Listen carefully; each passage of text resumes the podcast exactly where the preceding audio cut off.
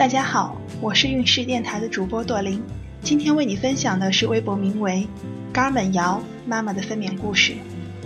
怀孕的前两个月都是反胃，干呕到怀疑人生，天天晕车晕吐，爬楼梯超累。六月十六号照 B 超才知道怀了双胞胎宝宝，医生说一个宝宝比较大，一个宝宝比较小，是异卵双胎。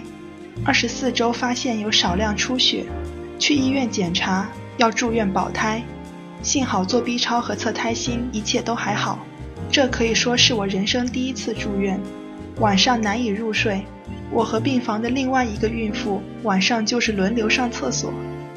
三十六周开始睡不好了，胎位长得太高，顶到胸口，躺下很难受，只能坐着会舒服一些，不然心脏感觉被压迫着，醒着过了一整夜。三十七周开始纠结是顺产还是剖腹产，宝宝一个头位一个臀位，有机会是可以顺的。虽然说双胞胎一般都是剖腹，但是也有顺的几率。为了孩子和自己，如果条件允许的话，我还是想顺产。二十五号下午三点破了羊水，后面差不多五点开始宫缩，越到后面痛得越频繁。护士说痛到想拉屎才能去待产房，十点到待产房。到了凌晨，基本是两分钟痛一次，还痛很久，折磨得我脸色发白。一点的时候才开了两指，痛到怀疑人生，心里有点想放弃。顺产实在是太痛了，但是我不敢告诉老公，他肯定心疼我，让我剖。顺产是我自己选择的，我不想白白浪费前面痛的八个小时，而且我还是有信心顺的。终于知道什么叫做咬咬牙坚持了。疼痛持续到了三点，被推到了产房，开指破水，努力到差不多四点，医生告诉我看到头发了。我满脑子都在想，我一定要快点生出来，第二个宝宝还在等着呢。于是四点十三分，我的大宝出生了。紧接着医生帮我按肚子，把第二个宝宝推下来。